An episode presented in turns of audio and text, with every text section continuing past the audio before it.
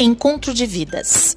Sabe aquela pessoa que você idealiza, mas acha que nunca vai encontrar porque você não aceita certos rótulos? Mas aí de repente aparece e não sai da sua vida. A pessoa tem comportamentos que você não aceita, mas que admira por seu caráter. Então vamos lá. Um dia desses, ali no barzinho, curtindo, sem mais preocupações, estava ela, sentada com uma amiga e de repente aparece ele. Aquele que eu chamaria de marido. Aquele que me deixaria irritada, nervosa, brava por manias e costumes que eu não tinha interesse em aceitar, mas que não teve como evitar e acabei cedendo. Ali conversamos, batemos um papo e. Vrau! Ficamos juntos. E como foi bom! Ali curtimos a noite e depois já éramos um.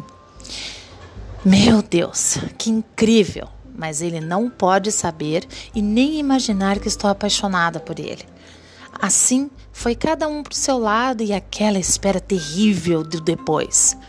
Mas, como desconfiei, ao olhar aqueles olhos azuis, seu caráter era tudo que eu sempre quis, e assim nos aproximamos cada vez mais.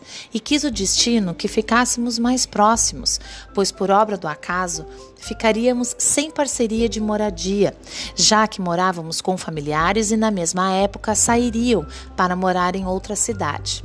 Que coisa chata, não? Juntamos nossas escovas de dente apenas para dividir as despesas, pois ficaria muito mais fácil, né, para cada um. E assim se vão quatro anos juntos.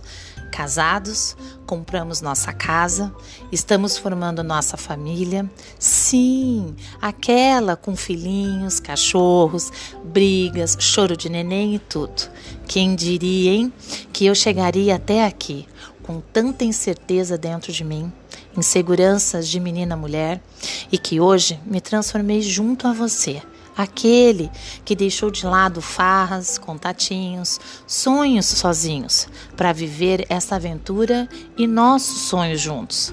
É, o que nos mostra essa história é que não podemos nos limitar achando que não conseguimos aquilo que queremos. Sonhamos, mesmo que seja aquela pessoa que vai nos fazer tão bem e nos amarmos como se fossem um só.